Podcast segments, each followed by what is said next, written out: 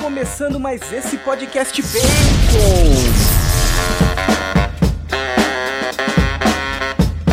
Tudo bem com você? Para você que está ouvindo, mas também é, uma, uma, uma espécie de live, né, para você, pra você que está acompanhando aí no YouTube, né?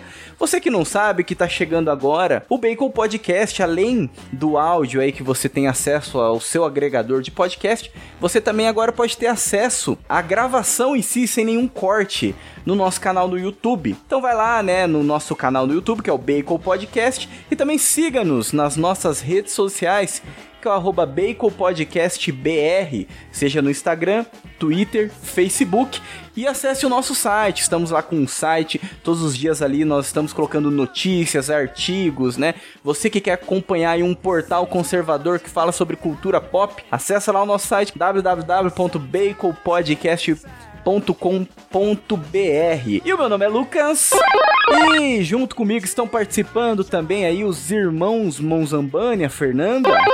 E aí, gente, tudo bem? E também o Bruno. Estamos aí de novo. E nós estamos aí novamente com esse convidado mega especial. Você aí que está assistindo já está vendo ele ali, né? É, que é o nosso querido professor Guilherme Freire. Seja bem-vindo, professor. Um abraço para todos. Uma alegria estar aqui de novo. Muito bem, então nós hoje estamos trazendo esse tema mega especial, esse tema que está ali no fundo do coração, né, de todos os fãs ali, de todos os nerds, né? Que é The Mandalorian, né? Essa série aí que está no hype, todo mundo tá gostando demais, e é o Baby Yoda pra cá, e é o Mandaloriano pra lá, né? Então todo mundo gostando, e muitos conteúdos excelentes, inclu inclusive, né, do nosso professor aí, o convidado, né, que também fez vídeos ali excelentes no canal dele. Professor, por favor, apresenta aí então as suas redes sociais, o seu site, o seu trabalho novamente ali pro, pros nossos ouvintes. Claro, hoje eu tô basicamente com uma página no Instagram, né, que é Guilherme FCL Freire ali no Instagram. Guilherme Freire, se procurar lá, acho que as pessoas vão encontrar. E um canal no YouTube também chamado Guilherme Freire, que eu posto aí com frequência, faço análise de filmes, de séries lá.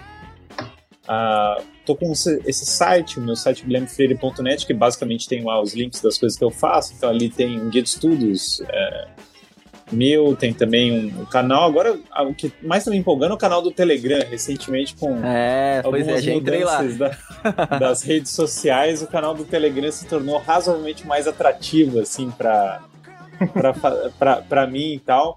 Muito obrigado aos russos por me por proporcionarem isso para nós. e a e tô com esse canal. Nunca lá pensei Guilherme Freire. pois é, eu também nunca pensei, mas obrigado à mãe Rússia por essa ajuda. E lá no guilhermefreire.net eu acho que o pessoal pode ter acesso, ter uma visão geral aí dos links das coisas que eu faço, né? Seja bem-vindo mais uma vez aí, né? Nosso convidado mega especial que já é da casa, né? Muito bem, meus caros nerds conservadores dessa terra de Santa Cruz, acompanhe então mais esse episódio do Bacon Podcast.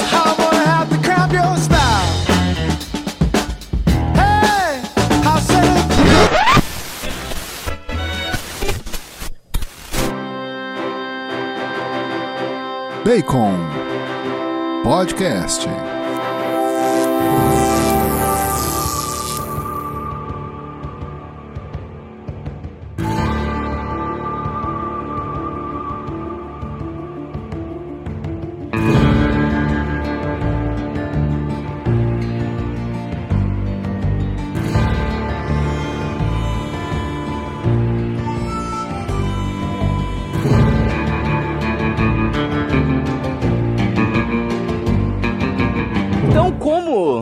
É de costume aqui no nosso podcast, Bruno, vamos iniciar então com a sinopse dessa série The Mandalorian, né? Que, que pegou aí todo mundo, né? E que nos agarrou, né? Essa série que conquistou os nossos corações. Bom, para quem quiser saber bastante com mais detalhes da primeira temporada, a gente tem um episódio sobre a primeira temporada no, aqui no Bacon Podcast. É, mas um resumo geral, tanto da primeira quanto da segunda, é a história de um. Né, dentro do universo Star Wars, de um Mandaloriano que é caçador de recompensas, e em uma das missões ele acaba encontrando um bebê meio especial, e aí ele começa a partir numa jornada junto com essa criança, porque ele se sente responsável por essa criança e ele precisa fazer diversas coisas, inclusive encontrar alguém que cuide dela. Então, bem basicamente, a série gira em torno disso, mas com toda o, todo o panorama do universo Star Wars, com personagens é, que fazem parte de outros filmes, até de séries, do, das animações. Então, eles, é, o The Mandalorian ele já traz todo essa, esse caldo cultural de Star Wars, todas essas referências a tantas mídias dentro das duas temporadas. Isso aí, e, assim, da outra vez, né, você lembrou aí, eu tinha até esquecido disso, mas há exatamente um ano, né, nós gravamos aí o podcast sobre a primeira temporada. Então depois dá uma olhada lá, né, no seu agregador de podcast se você quiser saber um pouco mais, mas com certeza a gente vai levantar aqui alguns pontos ali até mesmo da primeira temporada, da obra como um todo, né?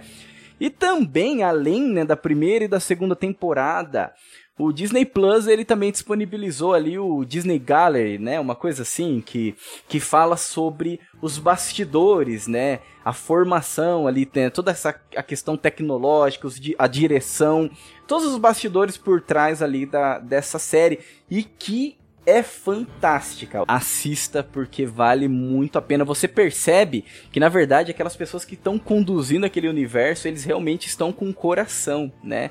Então por isso que a gente percebe que por isso que tá dando tão certo, né? Porque são pessoas que estão ali com o coração, que estão resgatando valores que se perderam ali com o tempo, né? E assim, é claro, eu não vou ficar falando tanto sobre isso, né? Sendo que a gente tem um convidado aí muito especial para tocar especialmente nesse ponto aí, né? Mas Guilherme, por favor, fale-nos aí quais são, qual é o seu parecer a respeito dessa série?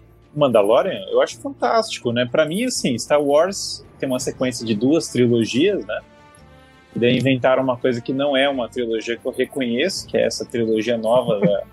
Tentaram me vender uma tal de Jedi Ray, não sei o que, que para mim isso aí tudo não existe. Eu, eu depois daquele filme a Rise of Skywalker, eu concluí que só tem duas trilogias e estou muito feliz com essa conclusão, certo? É, então, assim, eu já, depois que eu descartei pra mim, aí eu fiquei falando, cara, então acabou, né? Morreu o negócio, até fiz um vídeo porque mataram Star Wars e tal, né? Então eu fiz assim um vídeo dramático assim e tal, e pra mim a, essa trilogia é espúria. Mas, aliás, eu reassisti as prequels recentemente, e nossa, eu era feliz e não sabia, né? Meu Deus, eu amo Jar Jar Binks. Eu, depois da, da Ray, eu amo Jar Jar Binks, eu amo Midi-Chlorians, eu amo todas as sequências. Todos eles, para mim, olha, aquilo é tudo lindo. Nabu, tudo maravilhoso. Eu não sei por que, que eu reclamava na época, né, do George Lucas. Eu tava com a cabeça em outro lugar, a gente era feliz e não sabia. Mas enfim, aí eu pensando isso, embora o Rogue One para mim seja também um, eu gosto do Rogue One, eu acho um bom filme. Uh, mas também não compro. Sorry, não compro também o Young é, Solo lá e tal, também para mim não vai. mas a, embora seja menos pior que as, que as sequels, mas nada é menos, nada é pior que as sequels. E, a, e, e o Mandalorian para mim é outra coisa, é outra criação, é outro negócio. É Star Wars que eu aprendi e cresci é, admirando. É, o, é basicamente o, a série do John Favreau. John Favreau eu admiro ele de antes. Muito desse mito, na verdade, de super-heróis atuais foi o John Favreau que cunhou. Lá atrás, com o Homem de Ferro. Ele foi entre os primeiros que fizeram mesmo esses super-heróis modernos. E ele é um cara que realmente eu já admiro o trabalho dele de tempo. Até filme sobre chefe, é, que ele é chefe, tem um filho, do que é bem feito. Ele, ele, é um diretor talentoso há muito tempo. E ele pegou para fazer o, o Mandalorian e fez realmente um trabalho excepcional. Então eu acho muito boas as duas temporadas. Eu esperei bastante para dar uma, um parecer, porque eu queria ver. Eu sou cético hoje em dia porque série tem aquela coisa de parasita, né? Eles começam bem e vão de, destruindo a própria. A uhum. própria série, desconstroem os próprios símbolos da própria série. Então eu fiquei esperando, falei, cara, vou ver essa segunda temporada até o final para ter uma opinião, porque depois série é um negócio meio traiçoeiro. E de fato, igual as, as, trilogias, tem que assistir até o final, senão você não, você não sabe qual é o negócio. E de fato foi muito boa. Então eu acho Mandalorian uma, a melhor coisa de Star Wars que foi feita desde as prequels, para mim, é o Mandalorian, com certeza. Eu acho que o John Favreau é excepcional. É, eu acho que uh, muita gente falou assim para mim, ah, deu os créditos pro Filone também, né, o Dave Filone e tal. E de fato, assim, ele tem alguma participação nisso, sem dúvida, alguma participação de imaginário e tal, embora seja pouca se você olhar assim realmente quem dirigiu os episódios, quem fez foi é uma série do John Favreau mesmo. Então, eu entendo que o pessoal queira dar os méritos para ele, ele colocou a Sokatano lá na série, bem feito, teve o seu papel, mas mas basicamente o mérito é o John Favreau e para mim a última esperança Star Wars é o John Favreau. O cara é realmente o tinha que resetar tudo e entregar na mão dele, porque o trabalho que ele fez no Mandalorian é é muito impressionante, sim. Eu vejo como uma das. Para mim, o Mandalorian foi a melhor série é, geral, certo? Desse último ano. É, é uma opinião respeitável, né? É, eu, eu, coloco assim, não, eu achei, cara. Mas é, é uma opinião, assim, é, é pes, parece pesado, mas assim, eu não achei esse último ano tão excepcional nas séries. Talvez vocês discordem de mim, mas eu não achei tão excepcional. Não, é, foi, não, foi difícil foi. mesmo. Série filme 2020 foi Exato. Pois é, né? Pouca coisa. então, assim, na, na, ausência de outras coisas, você vai falar assim, nossa, é, o Mandalorian 2 foi surpreendentemente bom, assim, foi muito bom mesmo. É, se a gente parar pra pensar na, na segunda temporada como um todo, eu não consigo pensar num episódio que eu não gostei. Pode ter, se você comparar entre episódios, tem episódios que se sobressaíram muito mais. Sim. Mas até o pior episódio é bom, é muito bom. Assim, não, acho que não tem nenhum episódio que eu não gostei. Até o da Aranha, que eu achei que foi o, o piorzinho, ainda é muito bom, né? Sim, ah, não, sim. é, mas é legal, tem todo um, um drama no, no, episódio, é bem divertido. Como, como, uma pessoa que não é tão fã de Star Wars como vocês, eu gostei bastante assim, da segunda temporada de The Mandalorian. Então, mas normalmente, assim, quem, quem tem bom senso, cara, acaba, acaba indo junto com os fãs mais hardcore de Star Wars. Na verdade, às vezes os fãs hardcore são exagerados, mas não, na verdade, quem tem bom senso acaba indo junto. Porque, assim, eu não conheci ninguém até agora que, por exemplo, assistiu Rise of Skywalker e gostou. Eu não conheci, deve existir. Uhum. Mas eu não conheci uhum. ninguém também que tenha visto o Mandalorian e não tenha gostado. É, não conheci. Verdade. Não achei ninguém que falou, ah, não gostei do Mandalorian. Então, na verdade, eu acho que os fãs hardcore talvez não sejam tão malucos quanto às vezes querem pintar. Falar assim, ah, os fãs fanáticos, os caras não. Não sei, eu acho que às vezes, na verdade, eles têm muito mais bom senso do que do que esses uhum. outros que tentam, porque eles, eles, eles gostam efetivamente da franquia, eles querem vê-la preservada, né? E no fundo eles gostam de padrões mais clássicos de narrativa. Eu acho que esses atraem as pessoas. This is the way. This is the way. This is the way. Eu, eu interpretei, né, assim, quando a gente assistiu ali há, há um ano atrás ali a primeira temporada, foi um, né, foi uma, tipo, ninguém esperava, né? Nossa, que série é essa, né? Que personagem é esse? Mas não ia falar do Boba Fett, tá, tá enfiando um Mandaloriano aí, que de onde saiu esse cara e tudo mais, né? E já foi muito surpreendente, né? A primeira temporada, ela entrou, pegou todo mundo de surpresa e todo mundo olhou assim e começou a olhar mais pro. pro né? Na verdade, já via já o John Favreau ali com a com as produções dele e tudo mais. Mas aí começou a olhar um pouco mais, né? Começou a se aprofundar um pouco mais. As pessoas que não tinham, que não conheciam muito Dave Filoni também começou a procurar saber um pouco mais. Quem não conhecia as animações começou a assistir, por exemplo, eu.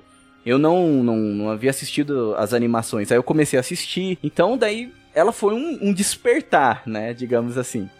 Foi um, um, um, despertar da força mesmo, né? A primeira temporada. Verdadeiro, né? Exatamente. E a segunda temporada, eu entendo que foi uma nova esperança, assim. ela entrou como uma nova esperança, né? Por quê? Porque assim, todo mundo foi pego de surpresa e despertou aquele, aquela, aquele aquele sonho, né? O sonho do fã, né? Com Star Wars, nós. E começou a, a, sonhar, a pensar, a criar as teorias e tudo mais, né? Que essa é uma, uma das partes muito divertidas, né? E que falta muito hoje, né? E daí depois entrou essa segunda temporada que todo mundo já estava esperando, né? E ela começou a trazer personagens icônicos e que teve aquele final também espetacular ali. E todo mundo olhou e falou assim: Meu, essa é a nova esperança para o universo Star Wars. Tanto assim que é, a, a, ideia também de falar da segunda temporada de The Mandalorian é também trazer um pouco sobre esse resgate. Né, o resgate da essência do Star Wars, que eu acho que seria uma coisa muito interessante a gente pontuar aqui nesse podcast. Então, por que que deu tão certo? Quais são os pontos que trouxe esse resgate? Por que que é uma nova esperança, né? Tanto o Guilherme falou ali dos fãs, né, que, que, que na verdade os fãs eles querem preservar, né, aquela o simbolismo clássico e tudo mais, né? Então, é, é, eu acho que a ideia também do podcast é a gente trazer essa relação, né? Por que que o Por que que The Mandalorian ele tá tão assim, é uma coisa que todo mundo tá gostando tanto? Até pessoas que não gostavam de Star Wars. Nossa, eu não gosto de navinha, eu não, eu não gosto desse negócio de guerra nas estrelas e tudo mais, mas eu gosto de The Mandalorian e fez com que eu gostasse também de Star Wars, né? Então acho que seria interessante a gente entrar é, nesse ponto e também para poder entender, né, o porquê, né, qual foi esse efeito John Favreau, esse efeito é, The Mandalorian, esse efeito Dave Filoni, né? Bom, para mim tem muito da narrativa clássica. De fato, simplesmente você voltar aos padrões tradicionais. É que, na verdade, assim, até recentemente tá, eu conhei assim, um termo, então falando que o, a gente tinha que ter um paradigma cybermedievalista, né? Que é pegar, assim, o... E as pessoas amam. No fundo, ó, fato sobre as pessoas. As pessoas são apaixonadas pela Idade Média. Uhum. Aí você vai perguntar para elas e falar: não, mas a Idade Média era terrível, a Idade das Trevas e tal. Mas na verdade elas não fazem a menor ideia do que era a Idade Média. Se você mostrar qualquer coisa que é verdadeiramente medieval, elas vão se apaixonar uhum. tremendamente.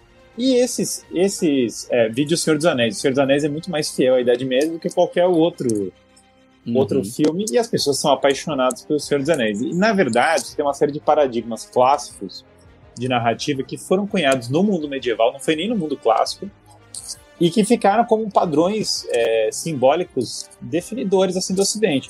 O mais tradicional, que eu estou falando bastante nas aulas, é o padrão cavaleiro, que é o paladino, a princesa e o dragão. Esse é um padrão que é do São Jorge, em termos do Legendário, que é basicamente você tem o herói, ele sai numa quest, numa jornada, ele tem que recuperar a salvar uma princesa, que tem aquele ideal de cavalaria envolvido nisso, elevação do feminino, e derrotar um dragão. O Mario faz sucesso porque o Mario ele é o cavaleiro que vai salvar a princesa e derrotar o dragão. Não, não, não tem erro esse paradigma, aliás. Se você colocar em qualquer história, as pessoas vão gostar. É, é tira e queda.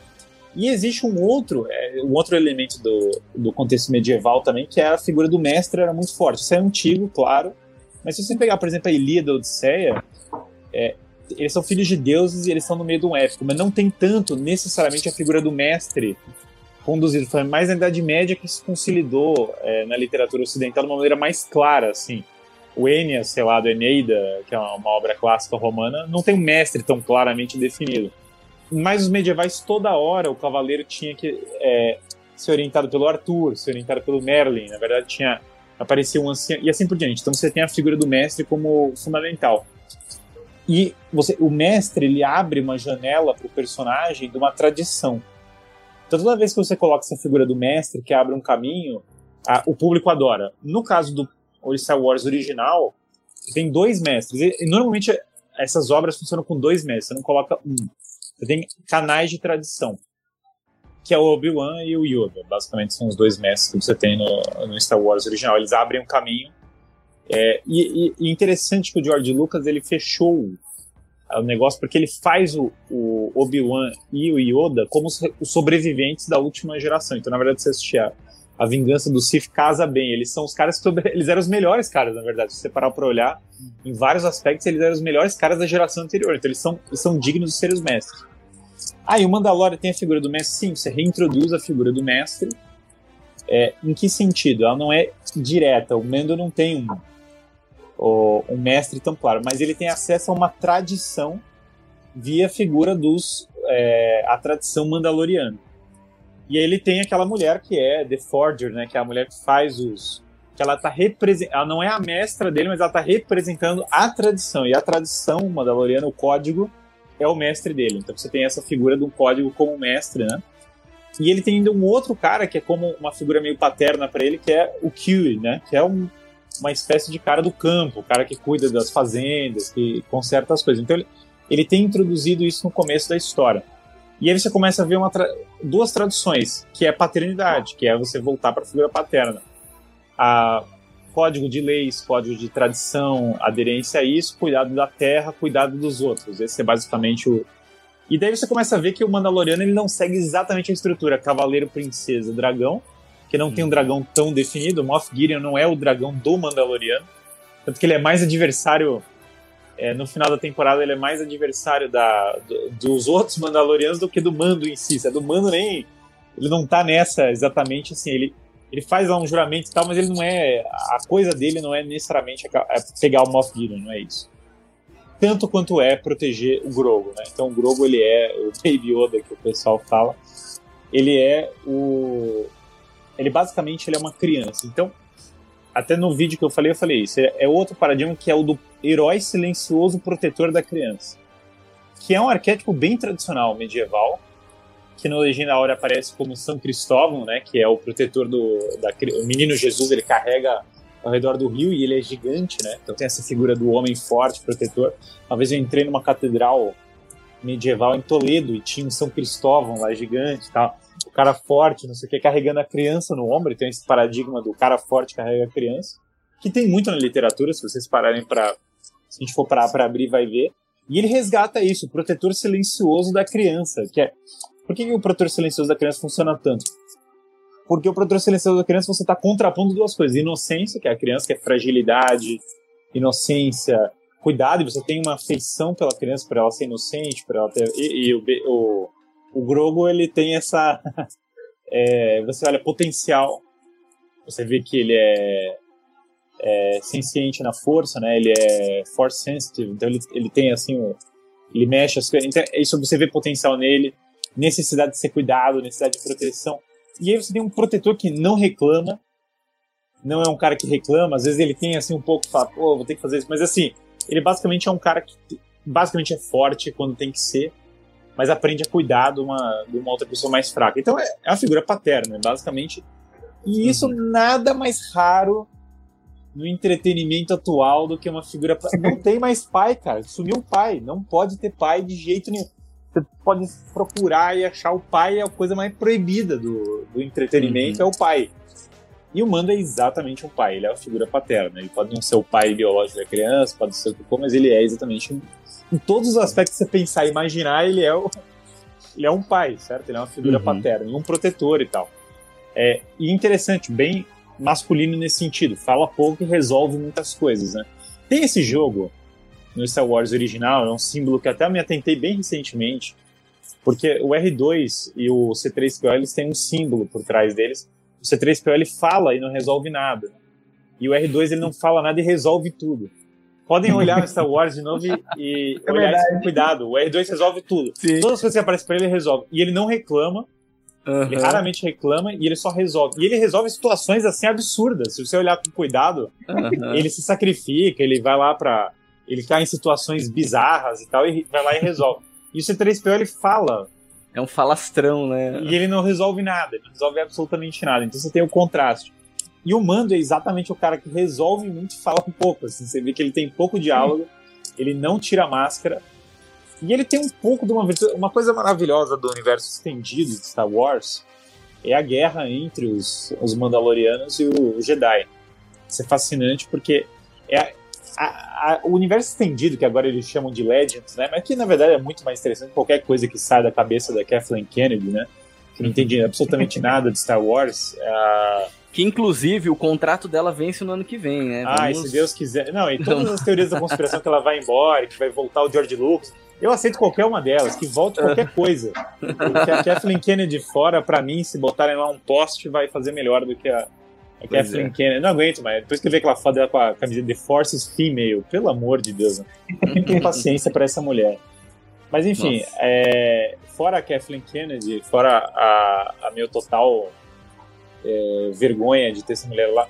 Mas a, a, basicamente é o seguinte: é uma figura paterna, é uma figura forte, é uma figura que, que traz, assim, agrega demais. E, e no universo estendido, que ela desprezou também, a Kathleen Kennedy, tem essa luta, que são tipos de aristocracia é aristocrática essa luta ao extremo, porque os Mandalorianos são tipo Gengis Khan, assim, eles são o, a velha ordem, assim, então eles são tribais, eles são fortes, eles são guerreiros, Esparta, qualquer coisa dessa. É uhum. É fascinante, na verdade é uma construção fascinante. Os Jedi são uma aristocracia mais refinada, assim, tal. E um choca com o outro. Tem essa guerra do Jedi com os Mandalorianos. E o Jedi ganha. Ganha com o Jedi Raven, interessante a história no universo estendido, que o Raven, ele depois se corrompe, né? É, então, o, o, Jedi que ganha a guerra, o herói principal se corrompe e vira do lado das trevas. Então, tem uma tem toda uma história disso no universo estendido que os fãs é, gostam bastante e que resgatou um pouco disso. Só que aqui a, a gente está vendo o lado virtuoso dos Mandalorianos, que é basicamente esse lado de virtude meio é, de ir lá e resolver as coisas, de força e tal, né? Pra mim, representado no Mando melhor do que. Muito mais. Engraçado o modo como eles colocaram, né? Apareceu a Bocatan lá na, na história. E a Bocatan, visivelmente, é mais moderna do que o Mando, né? O Mando é raiz. E aí, eles, na história, eles chamam, ah, o Mando é um zelota. Ele é do, do grupo dos zelotas. Do... Eu adorei isso, achei ótimo, né? Porque daí apareceu a, a Mandaloriana Nutella, que é a Bocatan.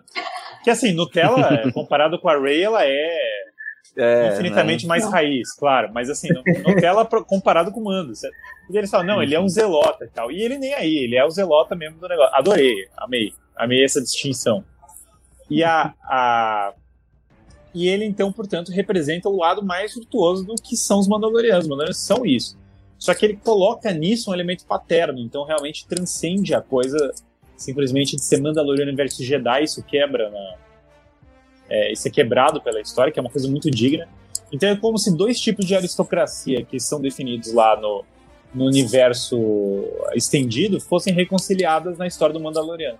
Ele reconcilia os Jedi simbolicamente. Você tem meio que uma reconciliação do Jedi com os Mandalorianos de algum modo, certo? Na, a, uhum. Ao longo da história, né? E, e isso é fascinante, isso é maravilhoso. E claro, eles resgatam vários heróis da história. É, resgatam Boba Fett, que morre da maneira mais ridícula, né? e os fãs sempre gostaram. E, e, já tinham feito isso com o Jungle Fett, já era um certo resgate de Boba Fett e tal, e agora continuam com isso. Então tem toda uma toda uma construção para isso, né? Mas a, o, outro paradigma medieval, nossa, esse é muito medieval, esse é assim absurdamente medieval, é ele conquistar a armadura dele. Isso é Sim. assim mais clássico, é das profundezas do clássico do clássico, do que é uma narrativa ocidental bem feita, porque o herói ele tem que ser digno da roupa que ele usa. A roupa que ele usa tem que ser ganha pela, pela virtude, pelas batalhas que ele demonstra. É, e isso é maravilhoso, cara. Isso aí, quando ele conquista a roupa, é de lavar a alma. Você vê ele andando com a roupa e tal, assim, você Sim. sente. Você sente uma conquista dele. Isso é uma coisa maravilhosa, assim, que. Então, assim, você falou, por que, que é, atrai tantos fãs? Bom, porque lida com paradigmas assim dos mais é, os mais profundos da psicologia humana, assim. É, o protetor, o pai, o cara que conquista a armadura, é um tipo de aristocracia, tem toda uma ele, ele tá lidando assim com o, o íntimo da nossa inconsciência, do nosso inconsciente é, de símbolos elevados, na verdade, símbolos bem elevados que ele soube trabalhar, né? This is the way. This is the way. This is the way. E assim, você citou uma coisa, né, falando sobre o pai.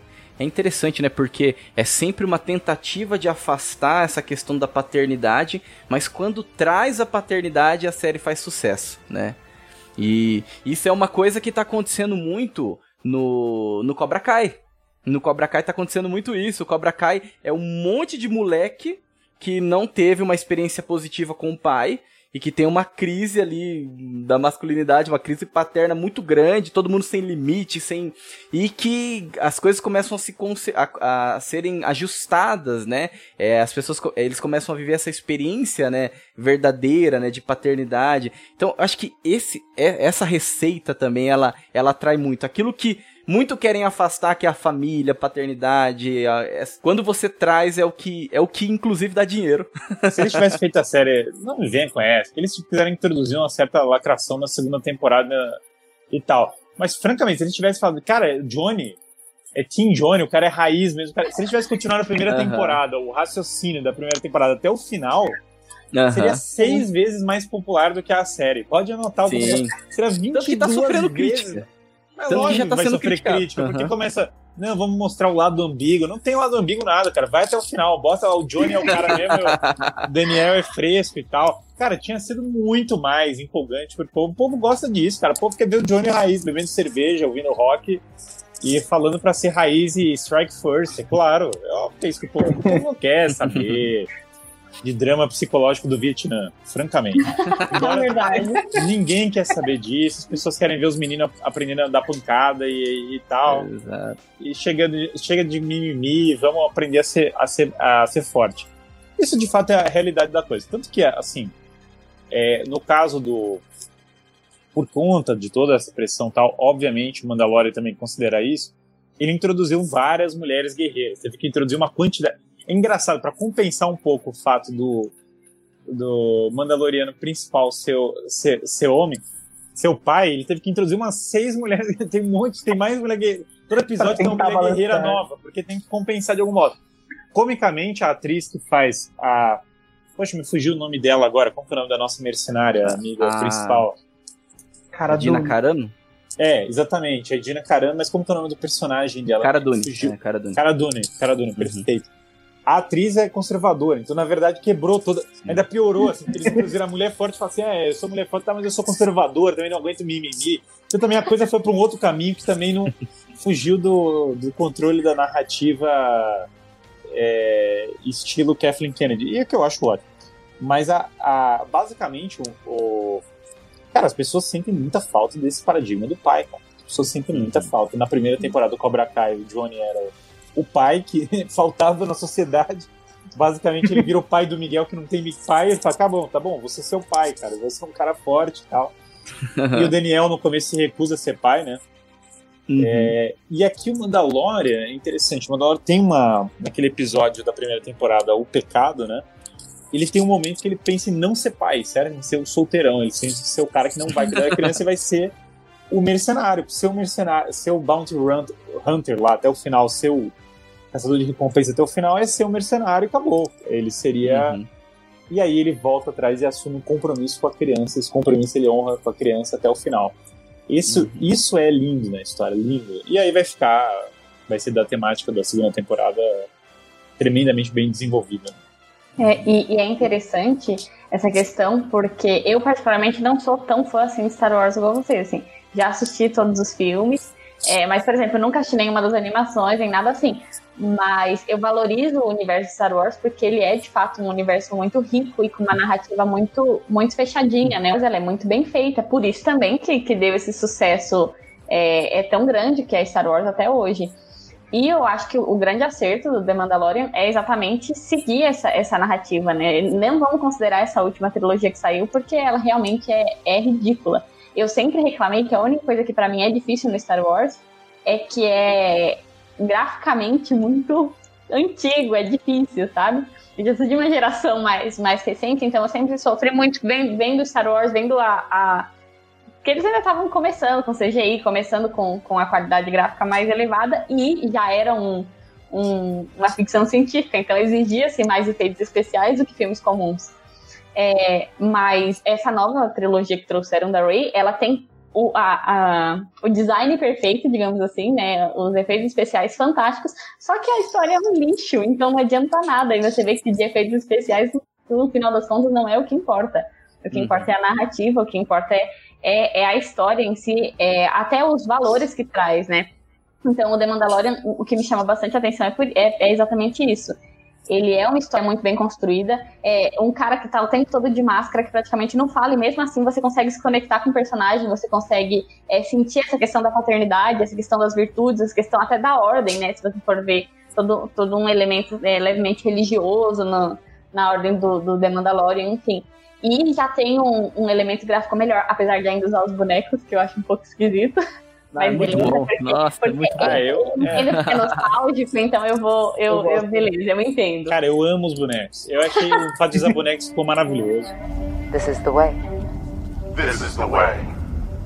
This is the way. E assim, eu assim, reassistindo as prequels, eu mudei de opinião. Eu achava. Eu acho as prequels são lindas. São lindas, eu não sabia disso. Assim, o CGI é low tech, certo? Assim, comparado com o que tem hoje. Não é. Você vê que CGI, é aquele CGI grosseirão. Só que o, os cenários eram lindamente Sim. construídos, eram cidades deslumbrantes. Era, os cenários de fundo são maravilhosos, você parar pra é, olhar. Star Wars sempre foi um cenário exuberante para aquela telona Cara, de cinema, né? Cenários sempre... assim maravilhosos, na boa é maravilhosa. Sim. Na e, bolsa, se você for ver, o povo não faz hoje isso, né? Não, não são, não, são bregas, eles não têm noção de estética nenhuma, esses caras que fizeram essas, essa, esse J.J. Abrams, tá? esse Jar Jar Abrams aí da, da trilogia nova. Eles não têm noção nenhuma de estética. É um negócio. E, e, é uma estética de menino mimado. Desculpa, é que se eu for fazer o rant da. Eu for fazer a, o, o ranting assim, da, da trilogia nova, eu não vou parar. Mas assim, é um negócio de menino mimado, tipo assim, Oh, né? Cara, não, primeiro, ó, a primeira coisa que já é tosqueira. Se vocês ganharam a guerra, como que vocês são a resistência? Desculpa, não é? Exatamente, não faz Vocês ganharam a sentido. guerra. Não, não, ganharam não tem lógica. Ah, vocês têm que ser resistentes. Não, porque nós somos os oprimidos. Que oprimidos? Vocês ganharam a guerra. Não é possível, cara. Não tem um cara, e daí todo mundo assim, não, e eles são autoritários, eles são. Por que, que eles são tão. Ó, a, a primeira ordem é tudo LARPing, é tudo fingir que é um negócio, assim, é o cara finge que é o Darth Vader, o outro finge que é não sei o quê, e o outro finge que é. É, é, é tudo cosplay. E, a, a- e aí a Jedi Ray, nossa querida Jedi Não, Ray, ela, Ela é não é super Jedi, poderosa. ela é, é, sei Ela lá. não foi tipo, ela treinado. O Jedi tinha que ser treinado desde. Os caras reclamam que o Anakin não foi treinado a partir dos. que ele começou a ser treinado, sei lá, com 8 anos, e daí eles acharam isso Uhum. tarde demais. É, a, a Rey chega com 30 anos e começa. Eles não sabem mexer o sabre, cara. O ator lá do cara não sabe usar o sabre, a Rey também não sabe, é terrível. Os caras antigos eles treinavam, pô, esgrima pra saber como fazer com os. O, a- caramba, pô, tinha o. O Alec Guinness treinando com esgrima pra saber como usar o sabre e agora tem a. Era era o Alec Guinness, né? É, o Alec Guinness, que era o ator do Obi-Wan, né? Antigo. né? Pô, o Alec Guinness e agora a gente tem a, a Ray lá balançando o sabre, parece um negócio aleatório com aquele, tri- aquele trio lá. É terrível, eu achei um negócio de menino mimado. o pai é malvado, só faltava esse. Pra completar o negócio, o pai tinha que ser malvado e ela mudar de sobrenome. Aí fechou a. a Sim. Fechou o- o, A lacração. a lacração final, assim. É, não tem condição. Agora, o Mando. Não, ele é órfão, isso é interessante porque ele valoriza a paternidade. Ele foi adotado pela ordem e não pelo, pelo propriamente pela, por uma pessoa específica. Isso é fascinante, bem fascinante, porque mostra a aderência à tradição. É, questão religiosa tem demais, obviamente, porque você tem uma criança prometida, tem é, é algo fascinante. Você tem a possibilidade do mal dela, claro, também, isso aparece. É, e a, a possibilidade de você se perder. Isso que é fascinante, é isso que eu acho que é um negócio é, maravilhoso. Na, no Star Wars, você tem aquela noção de que o mal ele é uma possibilidade que paira, certo? Mas você tem os conselhos de pessoas mais velhas prudentes. Se você transgredir essas- esses conselhos mais velhos, vai dar ruim, certo? Então, na verdade, tudo que deu errado com o Anakin, o Yoda e o Wingo avisaram que ia dar errado, certo? Eles falaram. Ou o próprio Obi-Wan falou: não, não vamos treinar essa criança. Daí o Qui-Gon não, não, vamos lá que vai dar certo. É o futuro e tal. E, o- e, o- e o Obi-Wan fala: não, não vai dar certo. Ele avisa todas as coisas e tal. Então, essa, essa coisa de menino mimado é muito. cai- eles caem matando muito em cima disso. No caso do Mandaloriano, você tem claramente é, indicativos, certo? Do caminho, do modo, dos códigos que indicam para ele modos de agir que vão dar errado e modos de agir que não vão dar errado. E ele se pauta por isso. E isso funciona. Lealdade. Tem que voltar. Tá toda hora ele tem algum código de lealdade que ele tem que cumprir, certo? Ele vai atravessar um deserto para matar um negócio porque ele prometeu pros caras e daí não sei o que. Então ele tem. ele- São ele vários che- causos, né? Vários causos, assim. vários, e que o código de lealdade dele é testado toda hora. Uhum. E ele cumpre esse código de lealdade. Quando ele cumpre esse código, as coisas dão certo porque ele cumpriu esse código. Então você vê essa, essa lealdade, o próprio Boba Fett tem. esse- o Boba Fett eles pegaram o melhor lado dele, porque o pai dele era malandrão. É, é, só que aqui eles pegaram um lado que é o quê? Ah, é- tudo bem, o, pai, o Django era um malandro, mas ele tinha algo de Mandaloriano. Uhum. E esse algo de Mandaloriano é uma fidelidade que tem que ter. Então eu vou vir aqui e eu vou me. É, e eu vou proteger essa criança porque eu tenho esse resquício que vem da. Então o tema da paternidade volta no caso do o Boba, e o Boba quer recuperar a armadura Uhum. do pai, porque o Boba tá valorizando a paternidade. Sim. Obviamente, a história Star Wars tem tudo a ver com paternidade, porque o, o Luke é basicamente a história do Luke tentando encontrar o pai. Por isso que não é, é. não é à toa. Veja, quando fala assim, ele fala, ah, eu sou seu pai. É, isso virou icônico. Não é Aham. que virou icônico tão à toa. O George Lucas mesmo fala que a questão principal é a questão da- dos dramas de família. Porque é, é óbvio, a questão toda do, do vilão seu pai é o que causa o impacto. E não é Uhum. meu pai malvado, não foi o mesmo contexto do, do, do pai malvado novo. É assim, é uma descoberta que ele quer salvar o pai. É outro contexto. Meu pai, na É, verdade, é um inclusive a herói. redenção do pai, no final das contas, né? Pois é, e na verdade, assim, é, exatamente, ali o outro caso é a rejeição do pai, ah, o pai é malvado, larga ele e muda de família. Mas aqui é outra, no caso do Luke é o contrário, o Luke é assim, não, meu pai é um herói, ele esqueceu que ele é um herói da, da... E o Yoda, obviamente, direciona ele nesse caminho. Ele esqueceu que ele é um herói das guerras clônicas, mas meu pai é um herói, um Jedi, e eu quero ser como ele. Por isso eu estou treinando para ser Jedi, aparece no- nos filmes. E na medida em que eu vou treinar para ser como ele, eu vou. Aí, depois, quando ele se consolida como o Jedi Luke, certo? O Luke maduro. O Luke maduro que é o quê? Salvar o pai. Do mesmo modo que o, o pai quer que o Luke venha junto com ele para eles matarem o imperador e.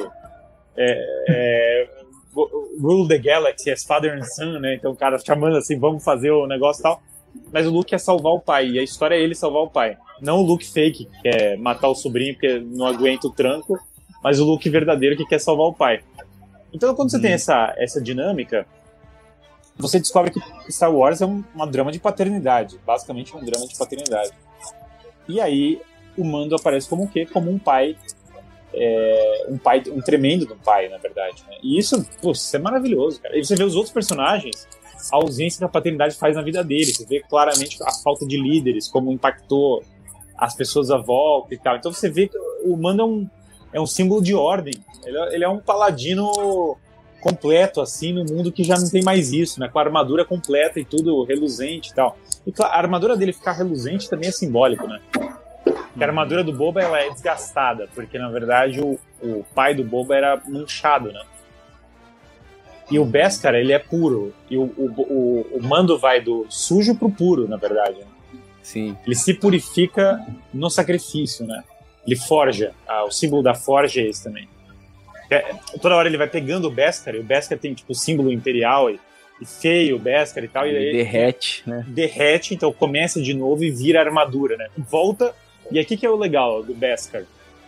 Ele volta para o lugar de onde ele não deveria ter saído. Porque quando, Sim. toda vez que o Mando ele olha o Beskar, ele fala: Não, isso é dos Mandalorianos. Ele é, tem um elemento de tradição muito forte em tudo que ele faz, cara. Uhum. Tudo que ele faz, ele olha aquilo de honra, o pacto, ele arranca. Quando ele vê. Uma, uma das partes. Cara, pra mim, uma das cenas mais conservadoras do entretenimento dos últimos anos que eu vi é, é, é a cena. Parece bobo isso. Mas é o mando chegando e ele vendo o cara com a roupa do Boba Fett. E aquele cara, a roupa não é dele. Aquilo pra mim é cenas mais- que ele vira e fala: Não, tira essa roupa. Tira essa. Só tira isso. Isso, é- isso não é não é assim que funciona. Isso, em parte, eu acho que é tirado do. Isso acontece na. Eu acho que ele tirou isso dos Sete Samurais. Nos Sete Samurais tem essa cena. O cara pega a roupa do samurai é, caído, né? E aí os caras viram e falam: Não, você não pode usar a roupa do samurai que morreu. Não é assim que. Não é assim que funciona. A roupa funciona, é. tem um elemento sagrado na roupa, porque tem um elemento sagrado de, de, de serviço, né? E aí, quando ele manda o cara tirar a roupa, ele tá simbolicamente falando: não, você não é. Você não é, é, a- essa roupa tem um símbolo da virtude do guerreiro, não é assim como, como você tá pensando, tem uma tradição por trás. Eu achei aquilo maravilhoso. Maravilhoso, achei aquilo coisa é, refinadíssima, assim, tipo de coisa simples, né? Mas refinadíssima, né? Quando ele vai lá falar com os. Outro negócio de elemento tradicional, ele vai falar com o povo da areia, né? E a, os Tuskmen lá. E, e, e o legal, cara, porque o Anakin matou os caras da areia, né? Não só os homens, mas as mulheres e as crianças, né? Aliás, eu vi um meme maravilhoso disso, alguém que falou Amen e A-Woman, né? Na... E daí os caras botaram o Anakin falando not only the A-Man, but the A-Woman and the A-Children, né? Que é uma referência do, do Anakin falando que matou os homens, as mulheres e as crianças. E o Anakin matou os homens da areia, né? E o Mendo, ele chega... e quando começa a dar briga, o Mendo chega lá e ele entende os códigos de honra deles. Fascinante isso. E aí ele reconcilia com os códigos de honra deles. Então, assim, cara, o Mendo é é o cara da tradição, pô. Ele é o zelota que a gente tava precisando, entendeu? Que a gente tá precisando bastante, né? Inclusive. Exatamente, é. O nosso radical. É exatamente isso que a gente precisa, um cara radical mesmo. Colocaram um cara paterno, forte, radicalista, é, radical, paternalista. Cara, melhor que isso é impossível. This is the way. This is the way. This is the way. E esse é o grande segredo, né? Porque querendo ou não, Star Wars tem muito de, de uma de, de, passar uma tradição, valores, virtudes, e, e o The Mandalorian ele traz muito forte isso, como você bem falou. Além de todo o elemento nostálgico, que, que também, né, agrada muitos fãs, sendo fiel, né, não só nostalgia por nostalgia, porque tem gente que tenta vender, nostalgia por nostalgia não, não funciona. Porque tem gente é. que abusa da nostalgia e não funciona. A gente vê um pouco disso no, no Cobra Kai, nessa última temporada, que eles abusam da nostalgia e não funciona. A gente vê isso no, na, na trilogia do, do, Star Wars, o abuso da nostalgia que, que não funciona, com uma narrativa completamente absurda, que, que não tem a ver com, com a tradição do Star Wars. Mas eu acho que esse também é um dos segredos do sucesso de Mandalorian, porque eu realmente é, não conheço alguém que tenha assistido e falado que, que não gostou. Quando o Bruno me falou para assistir, eu falei, ah, meu, tá preguiça, né, de assistir? Depois eu vejo. Aí eu falei, vou colocar na fila. Tá? Na época, inclusive, eu tava assistindo This Us, que, inclusive, é um, um, um outro seriado que se perdeu bastante, infelizmente, mas que na primeira temporada é tão cativante porque gira em torno é, dessa questão familiar, dessa questão da paternidade, de como é, um pai se relaciona com os filhos e, que, e como os filhos sofrem quando com a ausência do pai, quando algo acontece com o pai, enfim. É, mostra todo, todo esse dilema familiar na primeira temporada que é sensacional.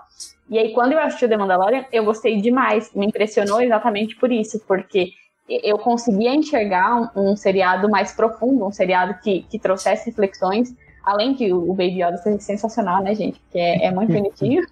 Você fica querendo ter um Baby Yoda pra você. É, e, e, também uma coisa muito legal do The Mandalorian que, que eu gostei pra caramba é. Porque assim, eu não sou tão fã de, dessa questão de nave e do sabre de luz. Não, não é um negócio que me chama tanta atenção, apesar de ser, ser o, o, o cerne de Star Wars em muitos casos. Mas o The Mandalorian ele tem uma pegada mais faroeste e eu achei isso muito uhum. legal. Várias vezes você lembra de, de filme de faroeste, várias vezes traz esse, essa lembrança que até tem no, nos outros Star Wars, mas não, não tão forte. E eu achei isso sensacional, assim, isso deu um, um sei lá, um, uma classe pro, pro seriado que eu curti bastante. Ele bebeu muito do faroeste. O, o, tem um filme, inclusive, do John Wayne, do John Ford, que eles encontram uma criança e o John Wayne proteger a criança. Né? É, então esse, existe essa, esse negócio. A Akira Kurosawa, visivelmente, tem um cinema do Akira Kurosawa, o Samurai. É quer dizer, o, o Samurai, na verdade, sim, o Samurai, ele é cópia do, do Faroeste. As pessoas acham às vezes que é, uhum. é o contrário, mas o filme de Samurai foi tirado do Faroeste e o Faroeste foi tirado do medieval. Então, na verdade, é tudo. É tudo a mesma é coisa. É todo paradigma medieval no final das contas. Mas, independente, é, visivelmente ele assistiu bons filmes de Faroeste. Aliás, ele. A estética foi toda inspirada nisso, tem várias cenas de Faroeste.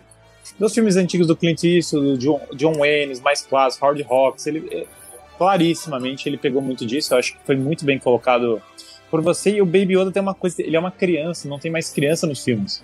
Então, os caras odeiam paternidade, odeiam criança, odeiam que nasça a vida. Então não tem mais criança. Você vai assistir um filme não tem criança. O filme quando tem criança ele é insuportável. Não pode aparecer uma criança que não seja insuportável. A, primeira criança que eu me lembro no cinema recente que ela é realmente adorável foi o Grogo, porque o resto é todo mundo é, é chato, é, é, é criança chata, né? sai de perto, não sei o que e tal. E o Grogu realmente é uma criança agradável. Então isso, isso nos filmes muito antigos era comum. Era bem comum, na verdade. É, qualquer filme, você pega esses filmes mais raiz, assim, de faroeste, tinha criança correndo nos filmes, criança correndo e tal, não sei o quê. É, perdemos isso. E aí volta isso mais uma coisa bem tradicional que o Mandalorian resgata, né?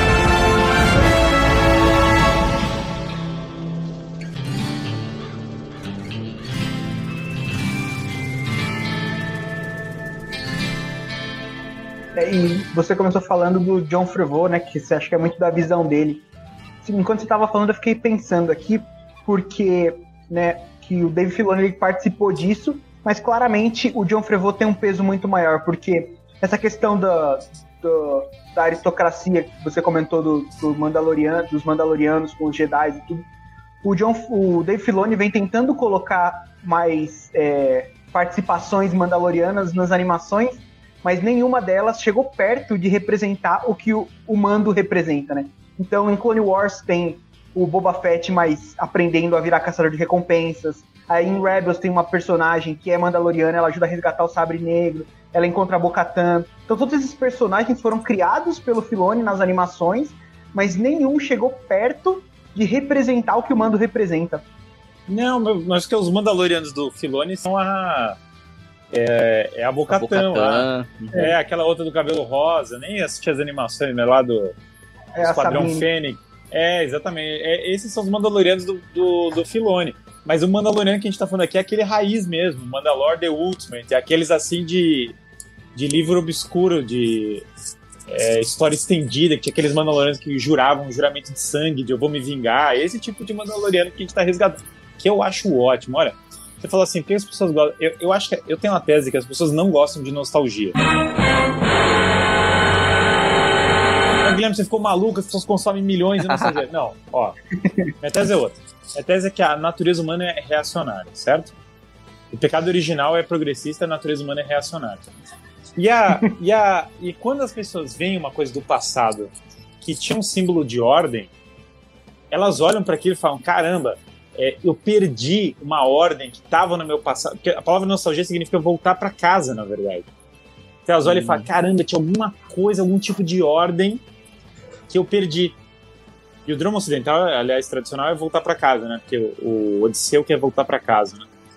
Ah, e, e aí eu perdi algo, algo que tinha na minha infância. Eu tinha visto algo, vislumbrado algo, visto alguma ordem, encontrado algum tipo de sentido que, que não tá mais presente. Então você ficar jogando coisas do passado, pogobol e geleca e não sei o que, ficar despejando isso nas pessoas, não vai. Assim, pode até ter um interesse imediato, falar assim: ah, não, canal Nostalgia, ô, legal, lembra dessa época, pô, tinha um.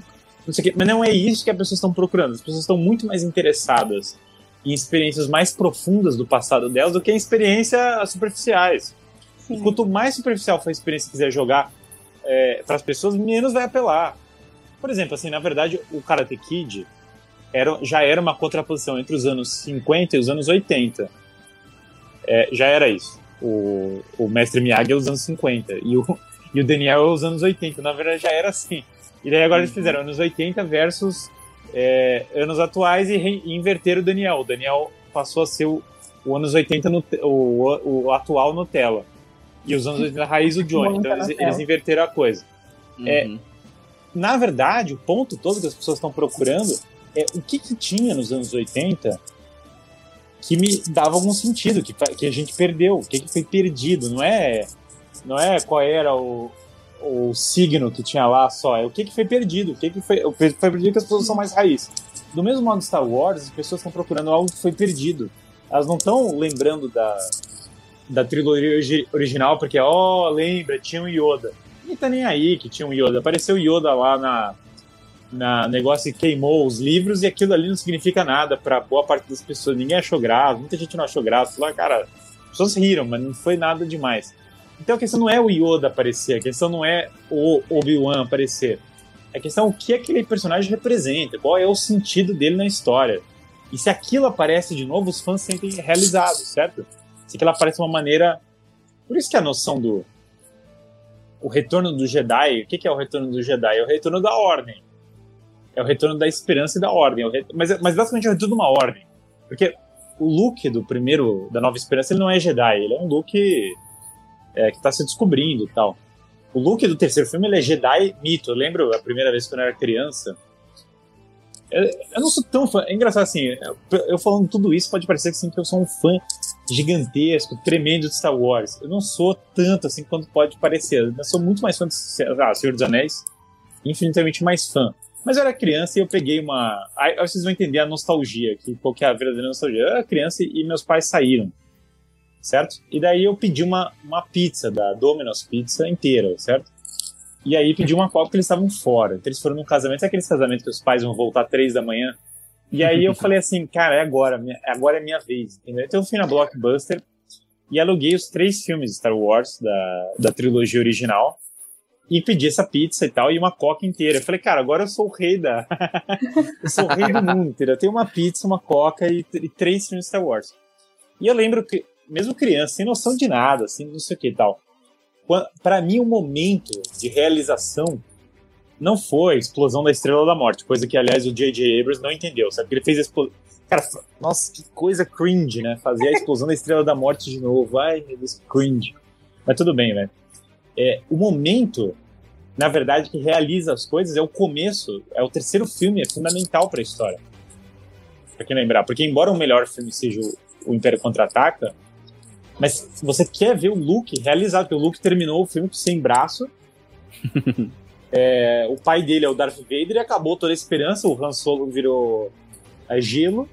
Uhum. A Leia tá lá com uma corrente, é, seminua com uma corrente, um jaba, e você fala, cara, acabou. O mundo é corrupto, o mal ganha, né? Então você tá com essa. E aí chega o Luke, o Luke é o Jedi, certo? Ele é o resultado final da mentoria que o Yoda, que o Obi-Wan passaram para ele. Ele é o Jedi, os Jedi voltaram, né? Você sente aquilo na pele. Então, na verdade, e isso obviamente foi retomado no, no, no Mandaloriano.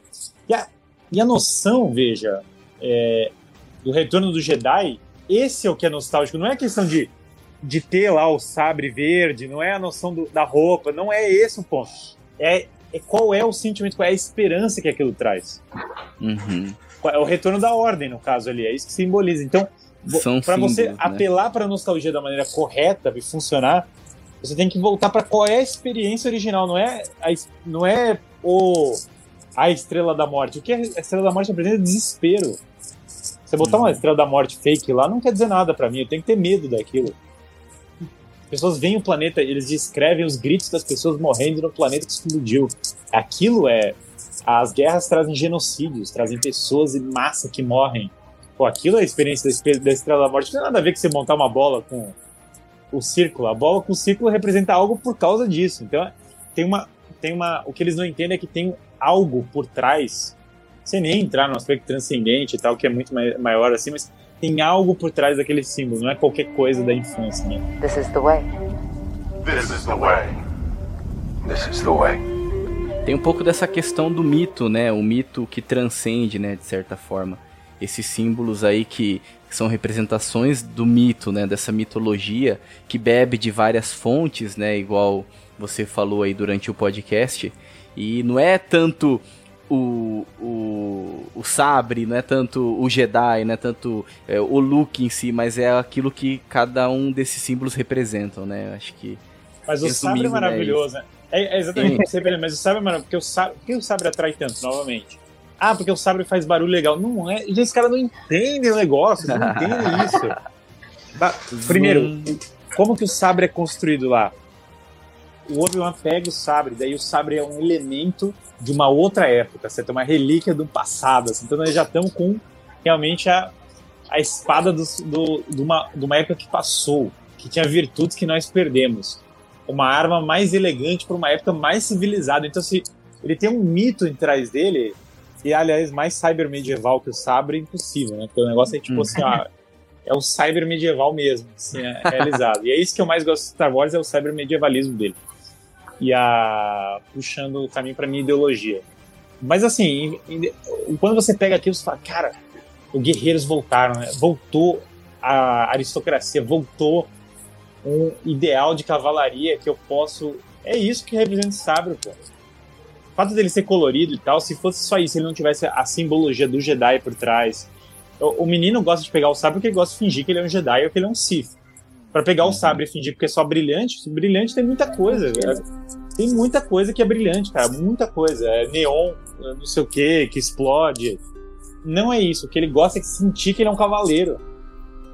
Ele tem aquilo que sente que é um cavaleiro. E mesmo o Sith, o Sith tradicional, não é esse Sith menino mimado Kylo, certo? Deixa o passado morrer. Não. É Sith tradicional. Sith é... ele tem uma tradição por trás, certo? Eles têm uma história. Eles têm uma história do mal. Uma vingança que eles querem trazer. Uma, um orgulho é, subjacente, um ódio pela, pela ordem Jedi. Uma coisa, o mal é profundo também, não é esse mal, papai não me tratou bem, eu era o escolhido. Não, é, é assim, um ódio profundo. Então, o menino ele pega, ele vai ensinar um Sith, ele tá simbolizando um mal profundo, e o outro tá simbolizando uma virtude profunda. Eles estão fazendo isso.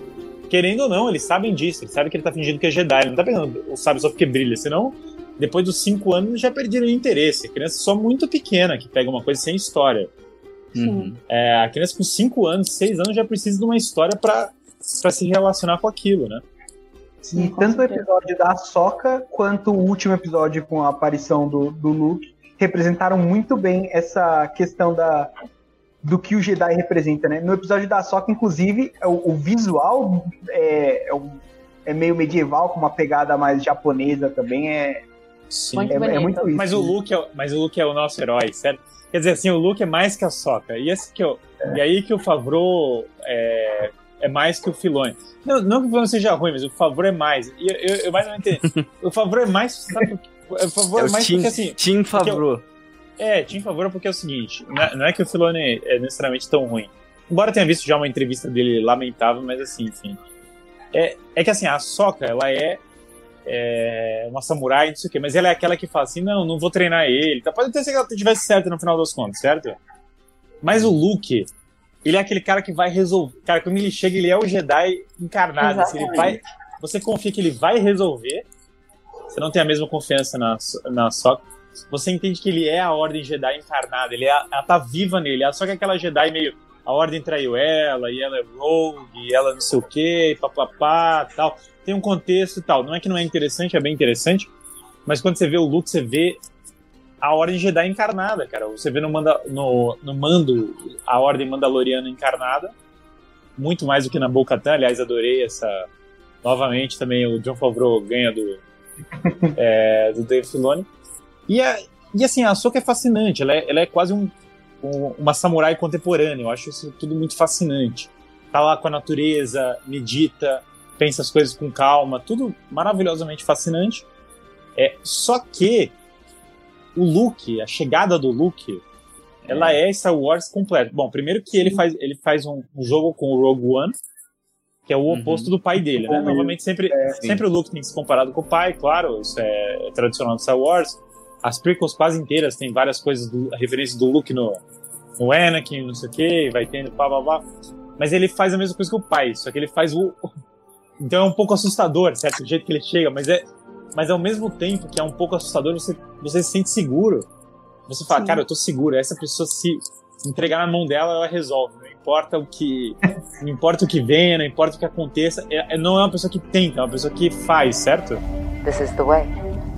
This is the way. This is the way. E o look que aparece no The Mandalorian é exatamente o, o look de verdade, né? Porque É vamos fazer aqui uma pequena comparação entre o look original, aquilo que colocaram na, na- como Aquilo look é na. boa. Aquilo que colocaram como look na. Bebe Na leite do. Alien lá, né? Nossa, aí que é todo, tipo, um velho ranzinza, rancoroso, que desiste de tudo, gente. Pelo amor de Deus. Isso não é herói, isso não é. Isso não é Jedi, isso não é. Era pro Luke ser o sábio, né? Já que, que era uma nova geração. Mas ele, ele, ele aparece como oposto disso exatamente por conta da, da lacração, né? E o Luke que aparece na, no The Mandalorian, que, meu, representa exatamente. Imponente. Não, ele chegou, eu falei, pronto, agora tranquilo, a salvação chegou, vai ficar Meu, tudo bem. É o entendeu? Luke que acabou de vencer o Império, né? É o Luke que acabou de. Lógico. E, e que traz esse, essa, essa representação da, da virtude, da, da força. A gente tem no- na, na série inteira, né? O, o Mandaloriano trazendo essa representação, mas eu acho que não tem. Por mais que eu goste muito do, do Mandaloriano, é, ele não, não é o Luke, né? O Luke é o cara do. do É, o símbolo é mais profundo, né? É, exatamente. É o, claramente, quando ele chega e fala assim, pronto, agora tá tudo bem, agora ele vai salvar todo mundo e vai, vai dar tudo certo. É que o Mandaloriano salvou uma criança, mas o Luke redimiu a galáxia, né? É meio que isso, assim.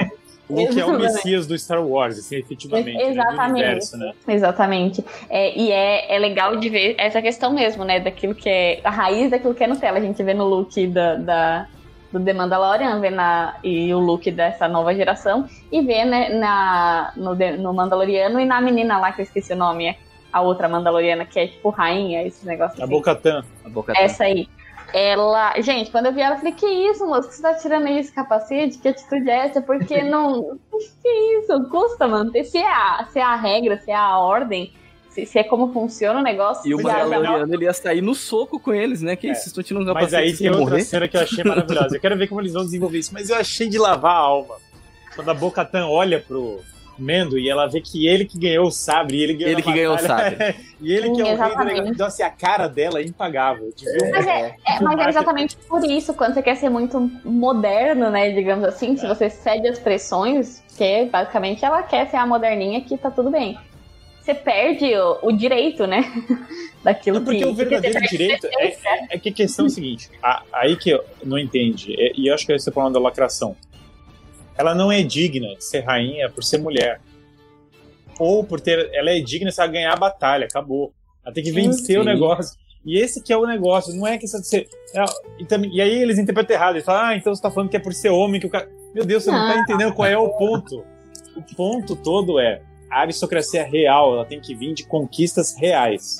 Uhum. E eu acho que é isso que ali foi mostrado com essa cena, que a, a Bocatan, ela tava se sentindo meio intitulada a ser a, a líder, sabe? Meio assim, não, eu vou Uhum. ser... Claro, ela tem as- os méritos dela do passado, a transição, as batalhas que ela ganhou, falar não sei o quê. Mas, veja, qual é a tradição? A tradição é que quem derrota o cara fica com o sabre, certo?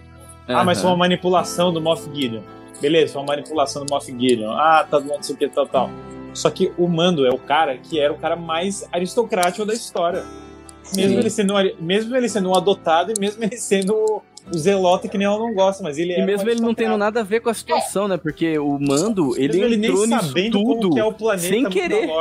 É, Então, mas ele é por isso que ele sem era querer. mais digno, né? Porque ele era o. Uhum. Querendo ou não, ele era o mais virtuoso, ele era o que mais se sacrificava. Era o único com propósito verdadeiro Exatamente, ali, né? exatamente, tipo, que, que tava disposto de fato a dar a vida pra, pra cumprir a missão, pra fazer o que tinha que ser feito. Então isso mostra que ele, que ele é o mais digno. E tanto que foi ele que venceu, né?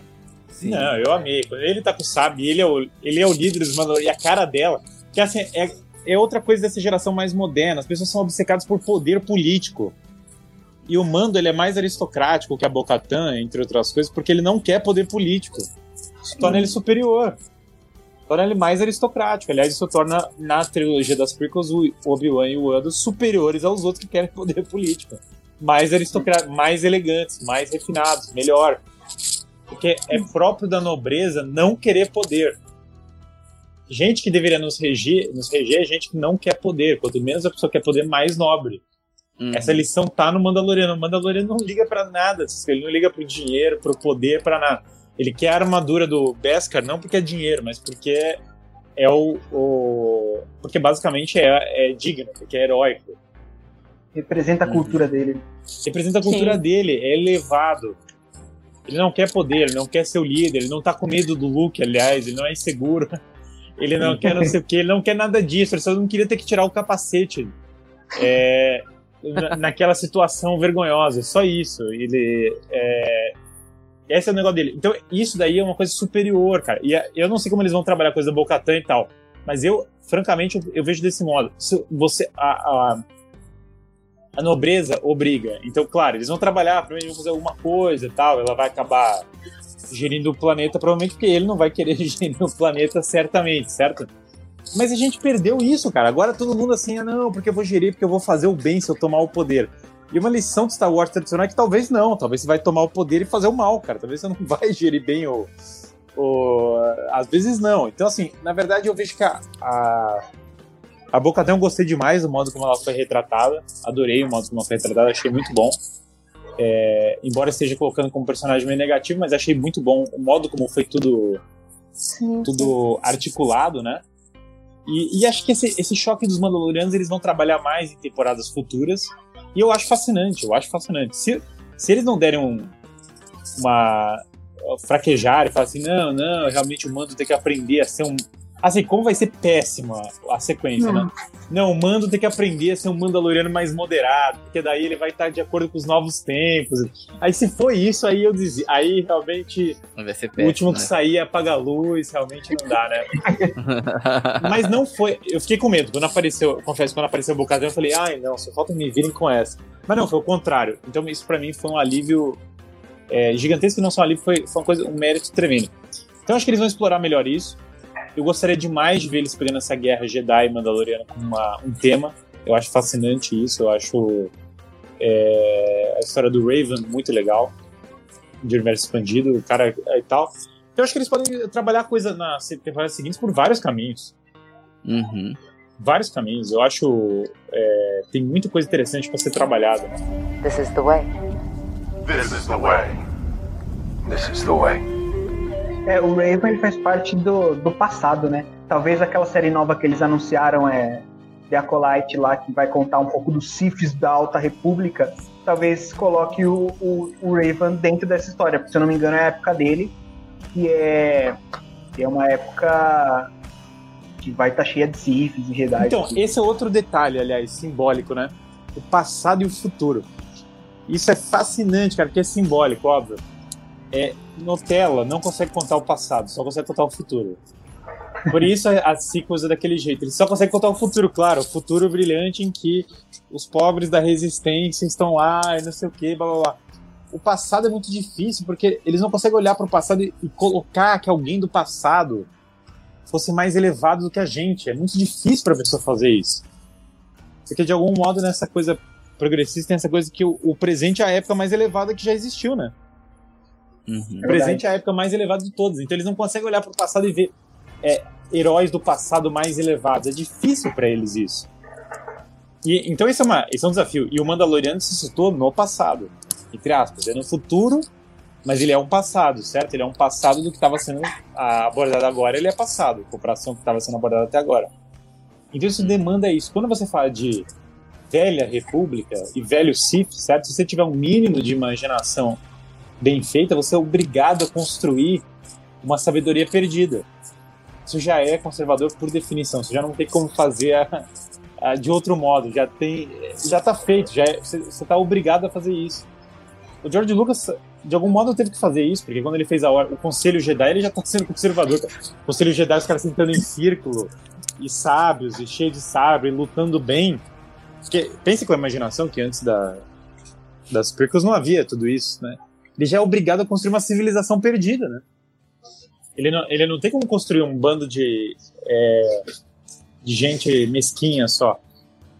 Então isso é um desafio que só de fazer um passado já é ótimo. Eu acho que já tem que, tem que ver quem vai ver. Se o cara não souber fazer, se for no tele, vai fazer o quê? O passado caricato, né? É. Olha como as coisas eram, tá? Esse é aquele passado é, Django livre, né? Aquele passado assim, tipo, o passado tudo era mal e não sei o que, blá blá blá, que bom que as coisas não são mais assim, não sei o que. Mas esse é aquele passado muito. A imaginação, a imaginação muito pobre, né? O imaginário extremamente pobre. O imaginário rico, você tem que achar coisas fora do que está no seu horizonte imediato, né? E também vai sair uma série do Obi-Wan, né? Então eles podem estragar um dos maiores personagens de Star Wars. Vamos torcer para que não ocorra isso. Né? Não, também não consegue. Se Se o quiser, a gente só vai rejeitar. Né? É, mas se É, fizer, a gente só vai né? rejeitá-lo, né? É. Você vai verdade. rejeitar. O Obi-Wan é herói, dependendo dos caras inventarem que o Obi-Wan é o. Eles podem criar tudo do Obi-Wan, né? É- Essa do Obi-Wan eu acho mais perigosa do que a do. Porque assim, eu não sei quem vai fazer novamente, mas assim, o Obi-Wan é mais perigoso, porque o Obi-Wan eles vão ter que chocar de algum modo, e daí vão tentar inventar. Eu acho que podem querer tentar quebrar o Obi-Wan tradicional, né? Começa Mas- agora em janeiro a gravação. Acho que é o, Fra, o Fravô que vai, que vai puxar também. Bom, aí pode ser diferente, né? Temos que ver o que vai ser. Espero que ele não me decepcione. Agora, o. o... E parece que o Filoni não. O Filoni, foi... pelo que eu entendi, eu não assisti as animações. Mas pelo que eu entendi, o Filoni, nas animações, foi fiel ao Obi-Wan da- dos filmes, extremamente fiel. Então, sendo assim, é, a princípio, os dois estando envolvidos, continuaria com o Obi-Wan tradicional. O Obi-Wan é como deveria ser, o general Kenobi lá da, que eles falam, né? Mas a, a, em relação à Velha República, é mais promissor. É mais promissor, e em certos aspectos, novamente depende de quem vai fazer, porque, cara, você força um imaginário muito poderoso, né? Você tem que ir para uma época longínqua. Fala, como é que. Pense numa época longínqua. Esse, esse é o desafio que os nossos é, contemporâneos não conseguem, né? Pense como era o Império Romano. Eles só conseguem fazer o Império Romano com uma metáfora da administração Trump. Assim, os caras não conseguem pensar fora da. É, 2000, é, 1980 já é antigo demais para o pessoal imaginar. Porque, obviamente, a. Desculpa. Qualquer pessoa é, com mínimo de senso sabe que a, a, tri- a trilogia nova tem, tipo, Trump e, e o terceiro Reich, né? Tipo, é óbvio assim. Cara, vamos fazer um cruzamento. Terceiro Reich e o Trump, ó, primeira ordem. Assim, é muito. É grosseiro demais. Mas você tem que se colocar numa outra época, pensa a Babilônia antiga. Já é um exercício conservador extremo, só de você ter que fazer esse exercício. Pense a velha república. Pô, então eu não posso fazer a república é, eu já não posso fazer aquela república das prequels. Cara, já é fora do. Então é- eu acho empolgante o negócio. Se não for caricato, é uma oportunidade maravilhosa, né? E o Obi-Wan, se ele uma- não for caricato também, ele vai construir um outro Mandaloriano. Né? Sim. Um outro Mandaloriano, um outro herói, assim, vai ser legal. E tem uma porrada de série aí também, né, que vai, que vai vir aí. É, Uma até do Boba Fett, né, que foi confirmado logo no final da segunda temporada de The Mandalorian. A do Andor lá, né, que é em cima do, do Rogue filme One. que a gente fala. Isso, do Rogue One, que já está gravando. E é isso, vai ter muita coisa, né? Tem uma da Soca que, inclusive, é, o logo da série é O Mundo Entre os Mundos, que foi introduzida na, na animação do, do Rebels, e que, que lá eles introduziram um pouco desse negócio de viagem no tempo em Star Wars. E aí tem gente falando que eles estão querendo aproveitar isso pra resetar e fingir que essa nova trilogia não existiu. Seria uma boa. Se foi esse, uma boa. tô, tô dentro. Qualquer coisa que essa trilogia não existiu, eles voltam no tempo e impedem, né, de acontecer aquele futuro. Vira um futuro bizarro e tal. É. Se, se eles lançarem em 2022 e não tiver mais a, a, a pessoa que tá puxando, né, a Lucasfilm, quem sabe, né, eles não façam isso mesmo. Já reseta, já. É, já ela não, e- Tem que ter o Great Reset tudo. do Star Wars. Uhum. Tem que colocar o John. Favreau como, como se fosse o Kevin Feige do universo Star Wars. Sim, eu acho que o que tá desenhando parece. Eu acho que não vai ter a volta do George Lucas, como alguns falam. Acho muito improvável isso. Por todo o contexto, o cara vendeu o negócio, vai, vai se meter lá no meio da Disney. Acho difícil. Mas eu acho que nada, eu acho que eles vão entregar pro Favreau e pro Filoni mesmo. E vão dividir entre os dois. E naturalmente o George Lucas vai estar mais envolvido porque o Filoni e o Favreau vão querer. Uhum. É. Bom, aliás, a única coisa sensata que eles podem fazer é entregar pro Filoni e pro Favreau, né? Sim. É, e o George porque- Lucas considera o Filoni um filho. Ele considera o Sim, Filoni como sim, um filho, sim. já, já Não, o Filoni, isso. o Filoni, até o Filoni, em alguns aspectos, é engraçado isso. Pessoalmente, assim, se você olhar, o Favreau, pelo padrão de direção dele, ele ainda é um pouco mais conservador que o Filoni, mas o George Lucas é menos que o Favreau em algumas coisas assim, em algumas das visões. Então, na verdade, parece Aham. até mais o Filoni em alguns aspectos com o George Lucas, né, o próprio, do que com o do que isso. É, é natural essa afinidade. Eu não acho afinidade. O, Fi- o Filoni ele é um cara leve- certo- levemente progressista. Só que Star Wars é levemente progressista originalmente. O Sim. George Lucas é um cara levemente progressista, na verdade. Até por isso que eu ainda sou mais fã de outras coisas do que Star Wars. Mas, a, mas, a, a- mas, a- mas se for fiel ao espírito original, já tá ótimo. Se for um progressista digno, é tipo assim, se é que existe essa. sim. Se não é, for um é completo existe- imbecil, né? Digamos É, se não assim. for um completo imbecil, que é. Subentende-se quem fez a, a acusação contra quem fez esses novos, já vai ter algo de bom, cara. Porque o, o, o George Lucas ele é daquela geração do Steven Spielberg, que era o progressista que gostava do clássico, né? Uhum. Não são esses progressistas que querem morra o passado, morra tudo que é clássico e tal. Não, não. Tem uma certa lacração, não sei o que e tal. Mas é. Mas é, é- Nós amamos o clássico, né? O Steven Spielberg é assim, Tubarão é assim, né? Tubarão é lacração. É, é lacração de esquerda, só que é clássico.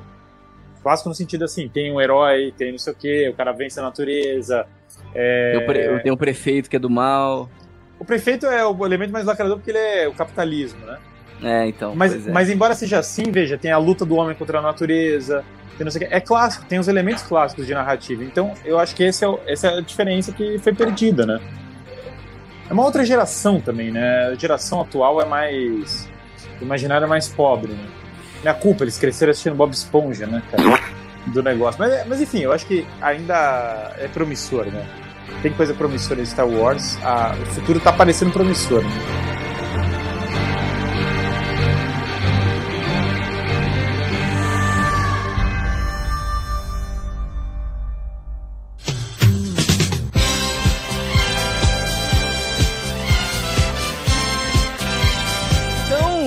Vamos entrar agora nessa parte para concluir esse episódio do Bacon Podcast.